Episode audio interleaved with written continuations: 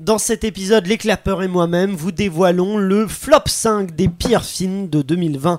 Préparez-vous car ça risque de chauffer, les débats s'annoncent enflammés. Surtout suspense, nous vous dirons en fin d'épisode quel est le pire film de 2020. Sunday Night Production. All I have for you is a word. Nage droit devant toi, nage droit devant toi. Pourquoi refuse-t-elle d'être peinte? Ça va être très difficile. I love you, Joe. Tiens, c'est marrant, on me le dit souvent. I'm deadly serious. Harry Potter is dead! Bienvenue dans la saison 2 de Clapement 5 pour tout connaître du cinéma, de son actualité avec des critiques, des débats, des interviews et des jeux. Je m'appelle Aurélien Rapatel et j'ai le plaisir de vous retrouver pour un nouvel épisode. Tout d'abord, je vous présente ceux sans qui ce podcast ne serait rien, les clapeurs. Notre première clapeuse est productrice et autant vous dire qu'avec elle, il n'y aura pas de langue de bois pour parler des pires films, elle va les déglinguer, c'est Elsa Morel. Bonjour, j'ai j'ai hâte. Voilà. Nous retrouvons un clapeur responsable marketing qui est prêt à relever le défi et trouver une façon de vendre l'un des pires films que l'on évoquera, c'est Michael Godefroy. Yes, je vais tout faire. Et finalement, voici un clapeur journaliste qui ne fera aucune concession, il sera sans pitié, il pourrait même démolir le film de la fête de l'école qu'avaient tourné ses parents quand il était petit, c'est Gabriel Thibault. Ah, clairement, je suis venu avec tout mon stock de sel. Allez, c'est Oh. parti. Tout le monde va bien, on va donc aujourd'hui euh, s'intéresser aux pires films de cette année 2020, car oui, il y en a. On va faire un top 5 en passant de la cinquième place pour terminer avec la première et on tentera de voir si un film parmi euh, tous ceux démarre comme étant le pire film de cette année. On commence avec la cinquième place, euh, sans attendre. Elsa, quel est le cinquième pire film de 2020 selon toi? Alors, je l'ai mis parce qu'il fallait un cinquième, mais c'est une sirène à Paris. Ah, De euh, Mathias Malzieu. Oh. Je te comprends. Non, mais c'était pas non plus à, à une catastrophe, mais euh, ce film m'a pas laissé une grande impression, quoi. Je souligne que, euh, que, que je vois ton, euh, ton classement, Gabriel. Il tu ne l'as pas mis dans ton classement, une scène à Paris, alors qu'effectivement, dans la critique, tu l'avais déglingué. Non, et effectivement, son, son esthétique euh, gluante à souhait ne suffit pas à Oh ce que là je la mette euh, non. Ça va bien euh, dans mon flop, mais il a bien, il a bien taquiné la porte d'entrée avec Jojo Rabbit. euh, franchement, il gratte à la porte pour Non, mais quand même, là. J'adore. Rappelons que, bah, regardez l'épisode de la semaine dernière, mais Elsa avait mis dans son top des meilleurs films, cette fois-ci Jojo Rabbit, qui frôle la porte des pires films pour Moi, je Gabriel. quitte cette émission, ça ne va plus. Mais euh, scène à Paris, donc la critique est disponible, vous pouvez écouter nos avis. Et moi, je tente de défendre ce film quand même, que je trouve est un peu attaqué euh, malgré lui quand même. Il mérite pas tant de haine. À Gabriel, pour toi, quel est le, pire, euh, le cinquième pire film de Alors, 2020 en cinquième place, j'ai décidé de mettre euh, Nightmare Island. Alors, je sais que pour les gens qui pourraient avoir vu ce film, ils pourraient se dire qu'effectivement, c'est pas un film sans grand intérêt. On s'attendait à ce que ce soit naze, et effectivement, c'est naze. mais c'est naze avec un tel brio, un tel génie, Mais je suis. Finalement, je lui laisse quand même une belle cinquième place parce que c'est quand même quelque chose qui fait jamais peur et qui est globalement très très bête qu'on essaie de nous raconter. Moi, euh, j'ai vu ce film, et effectivement, j'ai l'impression que c'est un peu un nanar qui s'assume comme étant un nanar. Ça va pas très loin, et c'est un film qui, euh, quand même, euh, n'a pas grande prétention. C'est pour ça que je l'aurais pas mis dans ce classement-là, parce que je trouve qu'il est. euh, il sait que c'est pas un bon film. Oui, je, je comprends, mais en fait, je trouve que si je l'ai mis là, c'est parce que c'est un peu l'archétype du mauvais film d'horreur Blumhouse, je trouve. Oui, C'est-à-dire que. c'est Blumhouse euh, euh, qui produit. euh, ouais, c'est les producteurs, les- précisons, de euh, Paranormal Activity, d'Insidious. Euh, Insidious, j'ai un doute. Non, mais mais, de- surtout non, pas Conjuring, je Insidious. pense que c'est aussi de. Non, Conjuring, Ah c'est Warner. Ah. Non, non, mais des films de. oui, Insidious, des films de American Nightmare. Bon, à, voilà, la, à la- ces à films. la chaîne et en fait quelque part le- les, les règles les règles changent tout le temps les personnages sont très inconséquents les, les développements sont pas aboutis donc c'est pas un film avec beaucoup d'importance mais comme il rate très bien ce qu'il veut rater je lui laisse quand même la cinquième place La cinquième place. Euh, Michael. Alors moi, la cinquième place, c'est Peninsula, euh, réalisé par Sang Ho-Yeon. Alors ce film a fait C'est un... la suite du dernier train pour Exactement, c'est la film de ce quand même très bon film euh, qui a eu un vrai, euh, comment dire, un vrai bouche à oreille après sa sortie. Et donc il y avait une énorme attente. Il a fait un bad buzz de ouf à sa sortie euh, parce que c'est en fait c'est un blockbuster, on va dire, film de zombies style World War Z, mais super moins bien que World War. Z. Super moins bien. Un peu cheapos, des personnages mal écrits, enfin bref, la totale. Il était sorti aussi mais juste avant le, le- le reconfinement, donc euh, quand il ressortira en salle, euh, peut-être que l'un n'est pas étranger à l'autre voilà. Euh, moi, j'ai mis en cinquième pire film. Alors, je vais l'expliquer parce que je vais choquer des gens, je pense. Mais j'ai mis Manque de David Fincher et c'est très étonnant de voir David Fincher dans un classement des pires films. Mais il faut que j'explique euh, que en soi, il mérite pas forcément. Je l'ai mis à cette place-là parce que je trouve que ce film est un paradoxe puisque c'est un film qui parle de la en fait de Citizen Kane, un classique de l'histoire du cinéma, euh, sur une plateforme de, euh, SVOD, donc Netflix. Euh, je trouve ça assez marrant ce paradoxe entre la façon de rendre hommage au cinéma dans une plateforme qui, qui, n'est pas une salle de cinéma, même s'ils peuvent faire des, des films qui sont de l'art. Mais donc voilà, il y a ça, et au-delà de ça, je trouve le film pas réussi. En tout cas, moi, il m'a pas plu parce que c'est bavard, mais comme jamais. Je, je sais pas s'il y a un film plus bavard que Manque, quasiment. Il y a quasiment aucune séquence. euh, sans son, bah, sans, sans dialogue, et ça, ils passent leur temps à parler pendant 2h16, et c'est, euh, et on est noyé dans un flot de paroles de bons mots, parce que c'est, ça parle de Mankiewicz, qui est un scénariste, donc qui est évidemment qui est très bon en dialogue, et, qui sait répondre, et qui a une répartie intéressante, mais, mais c'est un, je me suis profondément ennuyé, et évidemment la mise en scène de David Fincher est super, le jeu d'acteur de Gary Oldman est, euh, est super, mais ça suffit pas à faire un bon film, et c'est plus pour le paradoxe qu'il à cette place-là, mais bon, il mérite peut-être pas tout à fait euh, Gabriel. Oui, pour, pour rebondir, c'est quand même assez fascinant de penser que même David Fincher et Gary Oldman peuvent arriver dans un flop. euh, Ouais, non, mais je, un flop, mais je bon, pense ouais. que les gens vont m'en vouloir, mais c'est pas fonda- fondamentalement contre eux, c'est plutôt contre la forme qu'a pris le film, autant dans ses dialogues que le fait qu'il rende au cinéma, su- euh, qu'il rende hommage au cinéma sur Netflix. Euh, passons à la quatrième place, Elsa. Alors moi j'ai mis mon cousin de Yann Kounen, euh, tout simplement parce que je trouve que le scénario est désastreux. Oh là, il y a Gabriel qui est pas d'accord du Écoute, t'as mis Jojo, Ra- Jojo Rabbit, euh, moi je, je tout. Il l'a pas mis, il l'a pas mis Oui, dans les bah, pires. il dit que ça deux toquait à la fois, porte des pires. Ah bah, maintenant, je pense qu'il aurait dû. Il l'a mis sur le paillasson. Donc, euh, mon cousin, tu veux le défendre, Oui, euh, bah, Gabriel pour, pour- pour défendre euh, rapidement mon cousin, je, je comprends qu'on puisse euh, avoir euh, du mal à rentrer un peu dans ce qui nous est montré et qu'on puisse considérer que l'histoire de réconciliation est un peu naïve. Moi, je note quand même euh, une immersion de la volonté de, de Yann Kounen de nous montrer des séquences de rêves et des séquences d'hallucinations extrêmement stylisées dans une structure de film classique qui lui donne une saveur toute particulière et donc du coup je j'aurais pas pu le mettre dans les pires films même si euh, il n'attendait pas non plus pour rentrer dans les meilleurs D'accord, bon bah. Mon cousin, c'est vrai que moi, je, je l'aurais. Il est peut-être pas loin dans les pires, mais je l'aurais peut-être pas mis dans ce top 5. Elsa, sans concession, c'est le quatrième pire film de 2020.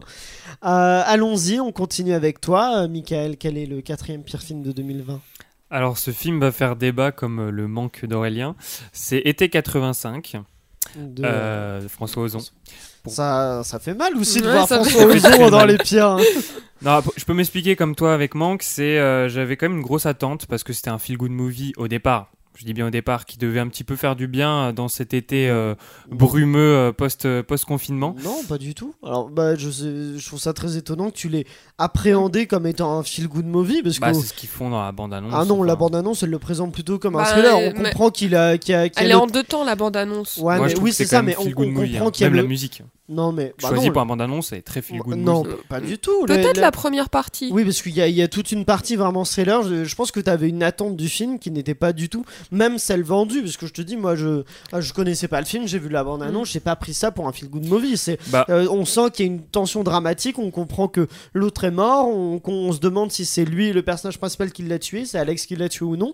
Donc, euh, non, j'ai l'impression Moi, moi, que t'es à côté de tes chaussons. bah franchement, elle est mignonne celle-là bah honnêtement, moi c'est ma grosse déception. Déjà beaucoup l'ont comparé à Call Me by Your Name à sa sortie, par exemple. Mm. C'est pour ça que Bah. je dis aussi que c'était un feel good Oui, parce movie que ça, ça se passe en été, que c'est une histoire d'amour entre deux euh, hommes. Mais, euh, je trouve que globalement, euh, que ce soit le jeu des acteurs, pardon, que j'ai pas du tout adhéré, notamment le personnage principal, je trouve qu'il joue pas bien du tout. Donc, euh, qui joue pas bien du tout par rapport à Benjamin Voisin que j'ai trouvé très bon Oui, et très bon, Benjamin hypno- Voisin, hypnotisant euh, bah, du coup la première demi-heure Mm. et, euh, et finalement moi c'est ce que je voulais c'était euh, bah, finalement comme Colby Mayonnaise où j'étais pas spécialement fan de base mais toute la il y a eu une heure quand même sur Mm. la dépression et, euh, et je trouvais que c'était pas si intéressant que ça ça m'apporte pas grand chose et puis comme c'est pas si bien joué donc on a beaucoup parlé de la scène du cimetière par exemple Mm. Bon, oui, ok, c'est très sympa, mais on voit quand même d'autres choses dans le cinéma. J'ai cité des films français qui sont mais dix fois euh, largement supérieurs à été 85 Mais- en termes de, de- de prise de risque, en termes de, de- de réalisation. Moi, je trouve que quand même c'est très bien réalisé. Était 85, c'est pour ça que limite, moi, il était, il toquait à la porte des meilleurs films de 2020. Mais alors, je l'aurais pas mis du tout dans les pires. Je sais pas, vous êtes euh, d'accord, Elsa Non, quand même pas, parce que là, comme tu dis, la mise en scène était intéressante et Benjamin Voisin et même Félix Lefebvre, j'ai trouvé qu'ils étaient bons. Il y avait une belle alchimie, donc euh, peut-être pas quand même. Je trouve qu'il y avait des pires films euh, cette année. D'ailleurs, je peux donner une petite anecdote si vous voulez. C'est Vas-y. sympa. J'étais en date pour, euh, pour, euh, pour aller voir ce film. Et la personne avec qui j'étais, euh, qui, était en- qui a été encore plus brutale avec moi, elle m'a dit Oui, euh, par contre, on dirait que le jeu des acteurs, c'est euh, c'est nos petits secrets entre voisins sur TF1. Oh la violence Alors non Alors, moi, j'étais pas aussi d'accord, euh, mais, euh, mais voilà l'anecdote. Mais je trouve que pour le coup, ouais, j'ai l'impression que c'est plutôt ton attente du film qui a, qui a- mais plus que le film en tant que tel qui, qui a rendu le film moins bon à, à ton goût. Mais euh, passons, bah, il, il reste moi pour la. Ah non, euh, oui, à toi, euh, désolé Gabriel. Euh, pour euh, continuer un peu le bal des grands cinéastes qui finissent dans les flops, moi je vais mettre le cas Richard Joule de Clint Eastwood. En fait, euh, niveau réalisation, jeu d'acteur, euh, ambiance, tout est bien, mais je trouve jeu que si je d'acteur. mets. Moi, je- Euh, il y a quelqu'un qui, euh, qui m'agace en jeu d'acteur. Mais vas-y, je le trouve vraiment super. Euh, Oui. Et si je le mets aussi bas, c'est parce que je pense que le film, dans son message, est profondément euh, raté et c'est très particulier. En fait, le film essaie de jouer sur deux cordes. La première, c'est de dire que les, les médias sont pourris et participent euh, un peu à l'augmentation des tensions. Et moi, à la rigueur, ça me dérange pas. J'ai beau être journaliste, euh, un film qui m'insulte sur ma profession, ça me dérange pas. Mais par contre, il essaie aussi, dans son amour des vrais gens, parce que Clint Eastwood aime bien montrer les gens qui travaillent, les, les pauvres américains, dans son amour de ces gens-là, il montre qu'ils sont finalement trop dignes pour se laisser avoir par euh, la propagande des médias. Et donc du coup, on se retrouve dans un film qui essaie de nous dire que les médias sont des leaders d'opinion, Mhm. mais que les gens sont trop nobles pour avoir les opinions menées par les médias, et on comprend pas Mhm. ce qui veille. Alors, Je- moi- on dirait qu'il se perd dans les pieds de son populisme un peu, et pour ça, je trouve que le film est raté. Moi, je trouve que moi, il a, j'ai failli effectivement le mettre dans ce euh, top 5 des pires films. Pas tant pour euh, l'histoire, moi, ça a un peu moins dérangé. Je trouvais que c'est, il y avait une tension, c'est, ça allait. Mais pour la représentation du personnage incarné, quand je disais pour les acteurs, ils sont tous bons, sauf, et je le dis, Olivia Wilde, qui est d'une, qui est médiocre et qui remporte le César de la pire actrice de 2020 selon moi. Oh là, Et euh, c'est une catastrophe, Olivia Wilde, qui interprète Cathy Scruggs, donc une journaliste qui a vraiment existé et qui est présentée dans le film comme étant une femme vénale,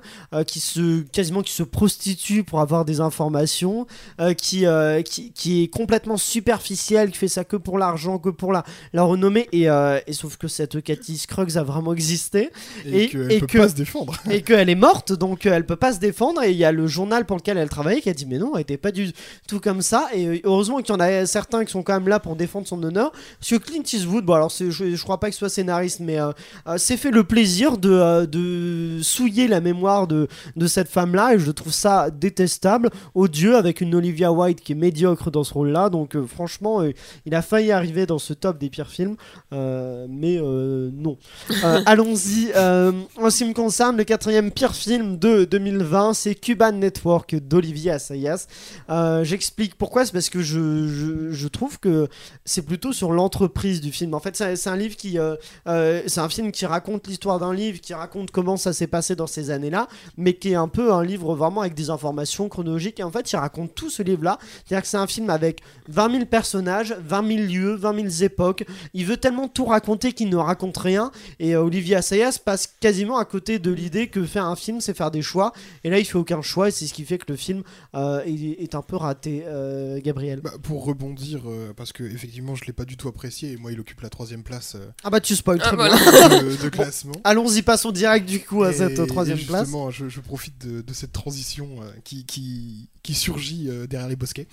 Euh, en, en fait, euh, moi je, je trouve que euh, le, le film réussit l'exploit d'être à la fois très dense et une fois qu'on en sort, on ne sait pas bien ce qu'on en a Bah, retenu. c'est ça, il est tellement dense qu'on n'en retient rien de ce film Et- Et quasiment. c'est très mystérieux. Et puis surtout, le film, euh, ne je sais pas si le film se rend compte ou si Asaya se rend compte qu'il dit plusieurs fois la même chose ou qu'il crée des personnages fonctions pour dire des choses absolument évidentes. Et je pense au personnage de Anna de Almas qui ne sert que à Mais se faire super, rouler. ouais. Elle est très bonne actrice, hein, mais elle ne sert qu'à se Je faire l'aime. rouler par euh, un espion cubain pour quelque part qu'on comprenne que les espions cubains sont manipulateurs. J'ai envie de dire merci Sherlock. On savait pas que les espions étaient manipulateurs. Et, Soit euh, cubain ou non. euh, ils cubains ou non. Et, et justement, donc du coup, c'est un film qui est très dense, qui dit beaucoup de choses, qui se répète beaucoup. Oui. Donc euh, vraiment, j'ai pas du tout été convaincu par la proposition de d'Assayas. Je comprends. Continuons cette troisième place, Elsa. Quelle, euh, Alors, avec un film qui m'a beaucoup déçu parce que je suis assez fan de la saga des X-Men, mais c'est Les Nouveaux Mutants. nouveau mutant. Euh, euh. J'ai trouvé que ce film, euh, j'ai pas, on dirait un film étudiant joué par des étudiants. Oh la Ok. un film Ça étudiant à gros budget avec des. J'ai pas compris la logique. Bon, voilà quoi. Moi j'ai failli le mettre et je me suis dit dans la mise en scène parfois il y avait des petits trucs sympas. C'est Non, ce, mais- qui- c'est ce qu'il a sauvé. Mais les effets spéciaux par contre sont ignobles. Hein, non faut- mais faut moi je, trouve que euh, je comprends pas le budget de ce film. Alors je sais qu'il y a eu des, il a été retardé etc. Il y a eu des problèmes de production, mais euh, je comprends pas où est passé le budget de ce film. C'est-à-dire que les, les gens sont six dans un manoir immense, mais ils, ils se disent il y a pas de problème. Enfin Ah, voilà. voilà. Pas du tout accroché. Michael, tu l'as vu toi ou pas euh? Je l'ai pas vu, mais je me suis dit, je vais. En fait, c'est ouf parce que tous les films que vous citez, j'ai réussi à les esquiver. Je les ai tous sentis, je ne suis bah, pas allé les voir. Et celui-là, quand même, mm, mm. il en a fait beaucoup parler. On y reviendra avec toi, euh, Gabriel, Oui. sur, sur les nouveaux mutants, je crois, qui, qui, va, qui va apparaître. Michael, toi, quel est le troisième pire film de Bah, cette année? Justement, c'est vrai que je cite des films que tu as dit euh, que euh, voilà, ils sont pas si mauvais que ça. Et celui-là, c'est pas le plus mauvais, c'est Lux Eterna de, de Gaspard Noé. Alors, bah, c'est juste que j'ai passé une séance un peu banale. Donc, le film est, est assez, euh, est assez, euh, est assez, lég- enfin, assez court, pardon. Il dure à peine 50 une- minutes. Ouais, 50 Mm. minutes. C'est tout simple. En gros, c'est on est sur une sur un tournage avec Béatrice Dalle et Charlotte Gainsbourg. Et c'est Béatrice Dalle qui réalise un petit peu euh, et qui dirige Charlotte Gainsbourg. Et tout ne se passe pas comme comme il fallait. Et donc, comme c'est du Gaspard Noé, il y a, il y, a, y, a, il y a des- effets psychédéliques, etc. Et en fait, j'ai trouvé ça juste pas intéressant. Alors, ça dure 50 minutes, mais c'est Ouais. pas spécialement justifié. Je- c'est vraiment pas le genre de film qui va forcément me plaire, et pourtant, je, je le mettrais pas du tout dans ce top des pires films. Et je trouve la proposition assez intéressante de faire. Il y a une première partie de discussion, notamment euh, en termes de mise en scène, de montage, plutôt. Il y a un double point de vue que tu vois à l'écran pendant, le, pendant tout le film. Tu vois deux caméras qui, euh, qui montrent des choses différentes. Et je trouve que c'était assez fort. Moi, je, je- la proposition m'intéresse, donc euh, je le mettrais pas du tout dans ce. Juste peut-être pour rebondir là-dessus, parce que sur Climax, je sais que Gabriel, tu l'as vu, il y a un peu j'adore. il y a un peu la même chose où effectivement il y a un début où il y a des discussions entre les personnages et ensuite ça part en cacahuète.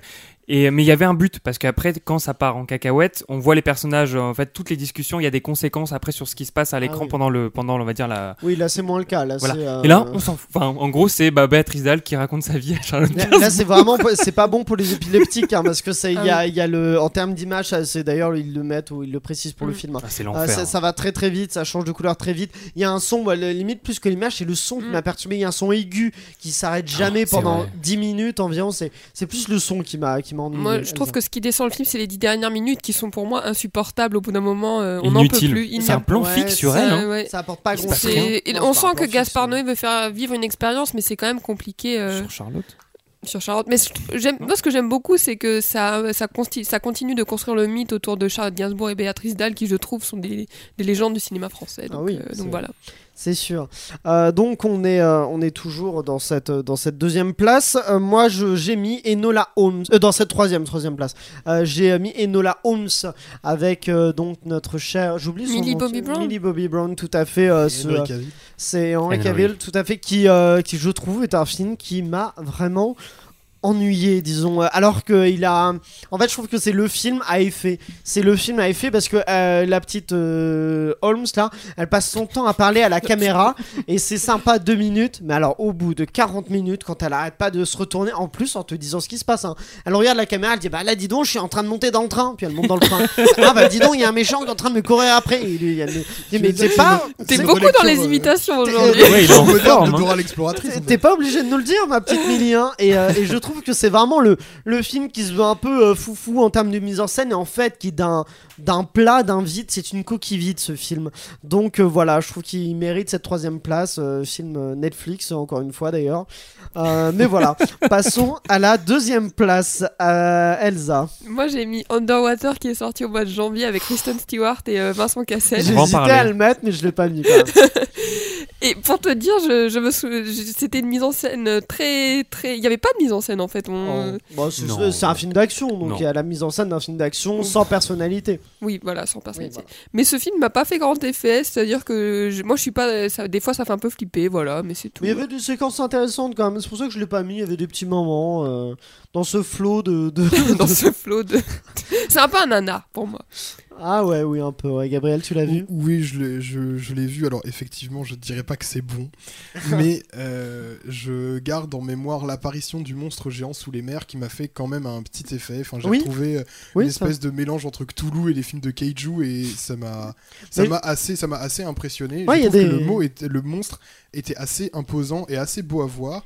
Et Mm. même si c'est peut-être pauvre, juste pour ça, j'ai pas envie de le mettre dans le dans le flop. Mais il y a... je suis d'accord, il y a quelques séquences réussies hein, quand même dans Underwater, ce qui, euh, ce qui n'est pas le cas de tous les films, hein, Michael. Oui, euh, bah, franchement, au niveau nanar, il y avait le film avec Jason Statham, là, je sais plus, euh, Mégalo, Mégala machin, là, où c'était exactement. Mégalodon. C'était l'année Méga- dernière, je crois. Ouais, qui était vraiment. Oui, c'était l'année dernière, mais là, non, je trouve que.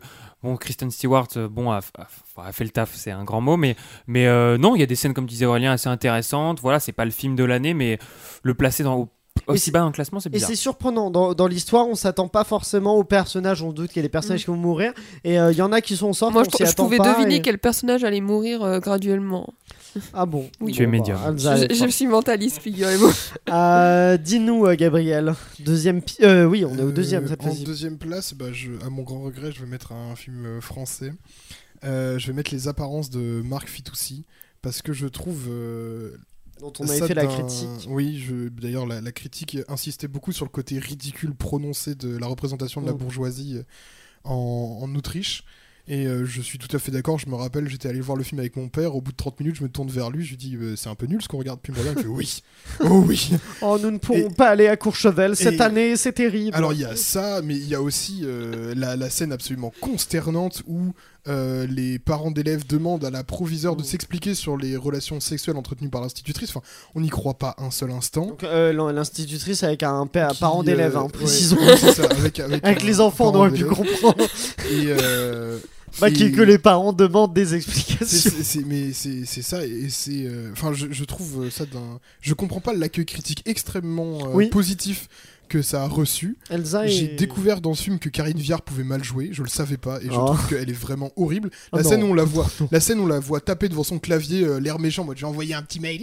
euh, euh, Arrêtez avec les imitations aujourd'hui, c'est pas euh, pour, possible. pour, pour, euh, euh, la relation qu'entretient l'institutrice avec Benjamin Biolay, et je trouve atterrante. Enfin, vraiment, je a- suis extrêmement déçu. Il y a par, Elsa euh, qui veut les défendre. Non, mais j'ai l'impression que je suis vraiment pas d'accord avec Gabriel aujourd'hui. C'est-à-dire que je trouve que Karine Viard, elle, elle montre bien cette femme qui est enfermée dans une, dans une spirale infernale et, euh, et qui craque au bout d'un moment. Donc, euh, non, moi je Oui, trouvais qu'elle jouait bien. Euh, euh, moi je trouve qu'elle joue bien, mais effectivement c'est le scénario qui manque de, de, de- Oui. peut-être de finesse et on peut faire ça plus intelligemment mais que, de là à le mettre dans le top que les- 2 des pires les, films quand que même. les riches peuvent pas aller à Courchevel et que ça les énerve beaucoup. c'est- C'est vraiment. Mais peut-être que c'est comme ça. Est-ce que quelqu'un est riche autour de cette table pour Non. nous dire Non, personne. mais si je me mets à la, à la place 2, c'est que c'est vraiment la deuxième expérience de cinéma la plus désagréable de l'année pour moi. Oula, d'accord, Ah ouais, c'est très dur. bien. Michael. Ah bah ouais, bah écoute, moi aussi j'ai un petit film sympa où j'ai pas trop aimé, c'est Birds of Prey, euh, donc avec Harley Robbie. Quinn, l'adaptation. Exactement, donc vraiment le film pour Harley Quinn. Alors j'ai mis quelques petites notes, c'est assez simple, c'est pas drôle, c'est le Deadpool du pauvre. Euh, Mais c'est pas faux d'ailleurs, je trouve qu'effectivement, il y a un côté un peu euh, Deadpool, on est un peu foufou et c'est pas foufou Et comme, comme Deadpool, Deadpool. c'est déjà un peu cheap, alors si Bah, t'es Deadpool du pauvre, c'est. disons que euh, faire une trilogie sur Deadpool, c'est quand même faut le vouloir parce que oui, il y en a un troisième qui arrive. Euh, et je trouve que le film se veut, enfin se stylise trop tout le temps.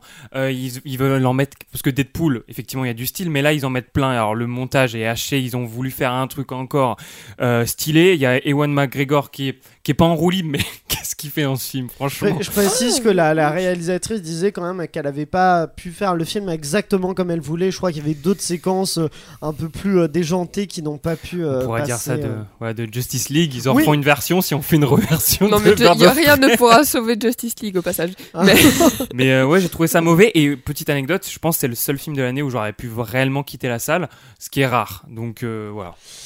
Euh, moi, je retourne sur mes euh, plateformes avec euh, Brutus vs César de, de Kéron qui, qui, qui en fait a le paradoxe. Je trouvais l'idée, moi, ça aurait pu me plaire comme film de. Ça faisait un peu. Alors, on compare beaucoup à ça et la comparaison est toujours dure avec Mission Cléopâtre. Mais en tout cas, un film, un film d'époque qui, qui aborde le langage d'aujourd'hui, des blagues d'aujourd'hui, moi, ça, ça peut me plaire. Mais j'avoue que vraiment, j'ai- pas accroché à, à cette histoire. Je, je trouve pas ça très drôle.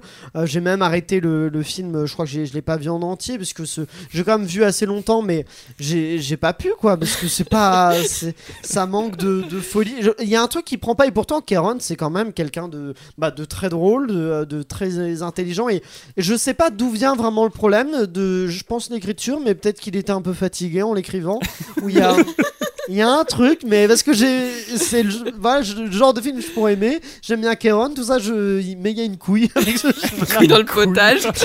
Qui, qui est à la deuxième place des pires films. Je suis désolé, Kéron. hein. T'es pas le seul, hein. Ça si a tu nous écoutes, hein. ouais, il a, ouais, Ouais, sur, le- sur le Twitter, je l'ai a vu se faire démolir et parfois un peu violemment, mais bon, il est quand même deuxième dans mon top. Donc euh, c'est quand même violent. Il, le- il le mérite un peu. Euh, euh, personne l'a vu ici. euh, J'ai pas osé. Bah non, parce que tu me l'as tellement bien vendu que.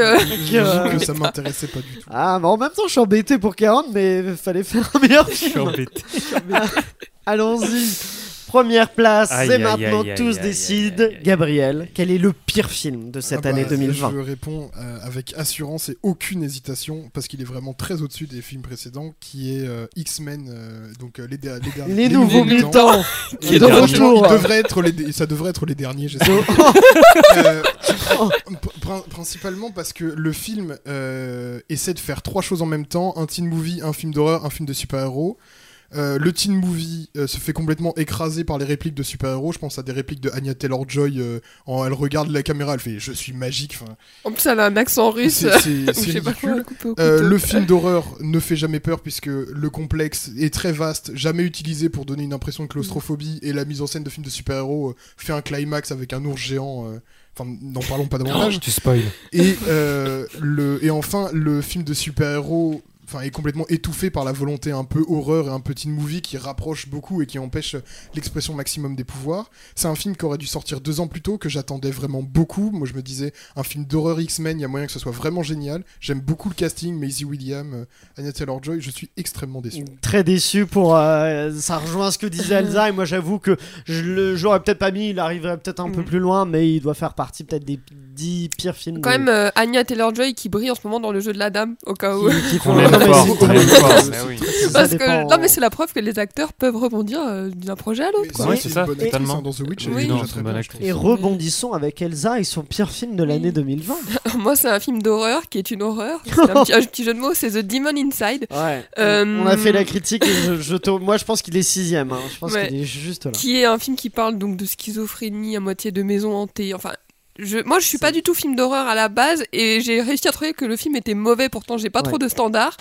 Donc euh, voilà. Moi je suis d'accord, moi c'est un, je, je suis très film d'horreur et on avait fait la critique dans Clapement 5 et pour le coup euh, euh, c'est tout est euh, tout est euh, c'est pas très malin comme film, c'est euh, c'est un peu tout ce qu'on a déjà vu en moins bien, c'est c'est- ça va pas très loin hein, Gabriel. On, on- on note pour Elsa une année de l'horreur pour le meilleur et pour le pire. hein. C'est lui qui a le top et c'est lui qui a le flop. Antebellum n'est pas un film d'horreur. Non, C'est- faut- allez le voir parce un que thriller c'est ouais, psychologique ou ça. quelque chose comme ça, mais ça c'en est c'en est pas un Demon Inside, oui, je, je Oui. rejoins et vraiment moi je pense qu'il est sixième. Michael, quel est le pire film de cette année? Alors pour moi, alors je vais essayer de le lire parce que c'est dur à dire. 7 points. Gokusaki Musiz. Donc pour traduire, je- c'est le film turc de Netflix, non c'est ça Exactement, c'est le film turc de Netflix, mais il est imprononçable ce nom. Euh, pour plusieurs raisons. Alors déjà, j'ai été dégoûté parce qu'avant même que, que je le voie, il y en entendait partout. Donc bon, petite attente normale. Et finalement, je trouve que donc film trop, trop, trop, trop pathos tout le long. Euh, je trouve que c'est un vieux film en fait. Euh, je sais pas à quelle époque se déroule le film, mais je trouve que le film, il est sorti, il est- je le trouve déjà vieux. Il est passé. Qu'est-ce que c'est que ce film-là? Euh, Les personnages, en fait, ils, ils sont, irré- enfin, ils sont mal écrits. On s'en fout. En fait, on s'en fout. Et je me suis même mis à ne pas aimer la, la petite fille qui joue euh, quand même super bien. Et euh, tellement je me suis trouvé, mais oh non, mais vous en faites trop les gars. Et je me suis dit, c'est terrible qu'aujourd'hui autant de gens aiment ce film. Mais euh, voilà, D'accord. donc, euh, il est pas content là. Pas content. moi, moi, je l'ai pas vu. Quelqu'un l'a vu ce film-là? Non. euh, C'est vrai? Non, et pourtant j'en ai Vous l'avez beaucoup évité? de bien. Ouais, moi, Euh. moi, on me disait que c'était triste, tout ça. Je me disais en plein confinement, flemme. euh, je veux pas me voir le truc. euh. Mais euh, d'accord, donc euh, ce film-là. Et moi, j'ai mis en première place Artemis Fowl euh, sur Disney euh, qui, euh, qui effectivement, je, je l'attendais en salle, mais alors je connais pas du tout. C'est un livre à la Ouais, base, c'est c'est un ça? livre de Eowyn Colfer. Ouais, c'est ça, et euh, je connaissais pas du tout, mais euh, le, la bande-annonce, tout ça m'intéressait. Je l'ai vu sur, euh, sur Disney. Euh, j'ai abandonné hein, en cours aussi, puisque c'est d'un. C'est Kenneth Branagh pourtant à la réalisation, et ça fait mal. La hein, VOD parce que- se fait défoncer. euh, de quoi que La VOD se fait défoncer. La, SVOD, ouais, je, je suis euh, désolé, mais euh, euh, Kenneth Branagh, qui peut être un excellent réalisateur, hein, même si je l'avais moins aimé sur le crime de Orient Express, c'est quand même beaucoup mieux qu'Artemis Fowl, hein, parce que là, c'est un, un mélange d'effets spéciaux d'une histoire où on n'accroche pas, il y a rien, je trouve, de, de très pertinent dans ce film. Donc euh, voilà, je crois qu'il méritait bien Est-ce que ta place. soirée c'était genre Manque, Brutus versus César et euh, Artemis Fowl, vu que t'as pas tout Ils sont pas en sortis entier au même moment, mais euh, Il serait pas là avec nous. hein. Tu Il aurait pas survécu. là, j'aurais fait un La AVC. hein. oh non. Non, pas pour Manque quand même. Je... bah, Manque, c'est c'est pas le pire, mais euh, ouais, les autres, Enola Holmes, Brutus César et Artemis Fowl, ça fait un peu mal. le top, euh, si on faisait une synthèse de ces films-là, je mettrais en troisième place euh, The Demon Inside, parce qu'Elsa l'a mis en premier, moi je l'aurais mis en sixième, donc euh, et vu que c'est, il n'y a, pas d'autres films à part les deux premiers qui reviennent deux fois, je me dis que ça doit être Demon Inside qui est, qui est en troisième place des pires films de 2020. Oui, euh, Et, Gabriel. et on se rappelle la critique euh, cinglante Euh, qui avait été faite. euh, Sauf par Sophie euh, aussi. qui désingue euh, Demon euh, Inside, vous pouvez réécouter ça. C'est disponible. En deuxième place, c'est Cuban Network qui revient deux fois dans nos classements. Euh, quatrième pour moi et, deux, et troisième pour toi, euh, Gabriel. Et en première place, a priori, le pire film de 2020, c'est Les Nouveaux Mutants oh, qui, a, qui a la première place de, de Aïe, Gabriel. Et Elsa, il avait la cinquième place, c'est ça En troisième. La troisième place, voilà. Donc il, euh, il revient avec, euh, avec force quand même. C'est un Mm, film mm. qu'on. Mais je veux dire quelque chose parce qu'on fait ce petit classement méchant entre guillemets, mais continue à faire des films, ça nous fait du Oui, bien. continuez. Mais oui, mais Surtout oui. les salles en ont besoin. Et, euh, et on a on- cet épisode-là sort quand même après le- l'épisode des meilleurs films. Voilà. On a Voilà. quand même mis en avant plein de films que vous pouvez voir et donc n'hésitez pas à écouter cet épisode-là. Et oui, Gabriel. Oui, et puis même si les films sont mauvais, nous on prend toujours plaisir à aller les voir après. À Ouais, se de ouf. Sur- surtout, on, on a quand même le plaisir un peu mesquin de la critique. sur- surtout dans des salles de cinéma et les, même les nouveaux mutants au cinéma, c'est quand même Oui. un petit Non, moment qui est pas non plus tout à fait désagréable. Ah si si si. Dès qu'on est dans une salle de cinéma, tout va bien. C'est ce Mais que, oui. euh, c'est le message de cet épisode. Vous, chez vous, n'hésitez pas à nous dire quel a été le pire film que vous avez vu en 2020. Vous pouvez nous dire ça sur Instagram, Facebook et Twitter avec le arrobas clap5. C'est la fin de cet épisode. Merci à vous tous de l'avoir suivi. Merci à tous nos clappeurs. Merci à Pierre-Emmanuel, Guillaume et Sunday Night Productions qui produisent Clapement 5. N'oubliez pas de liker le podcast et de le partager au maximum. Vous pouvez d'ailleurs vous abonner à notre chaîne YouTube Clapement 5 Podcast et activer la cloche pour découvrir tous ces épisodes. Rendez-vous vendredi pour un nouvel épisode et d'ici là, eh bien, prenez soin de vous.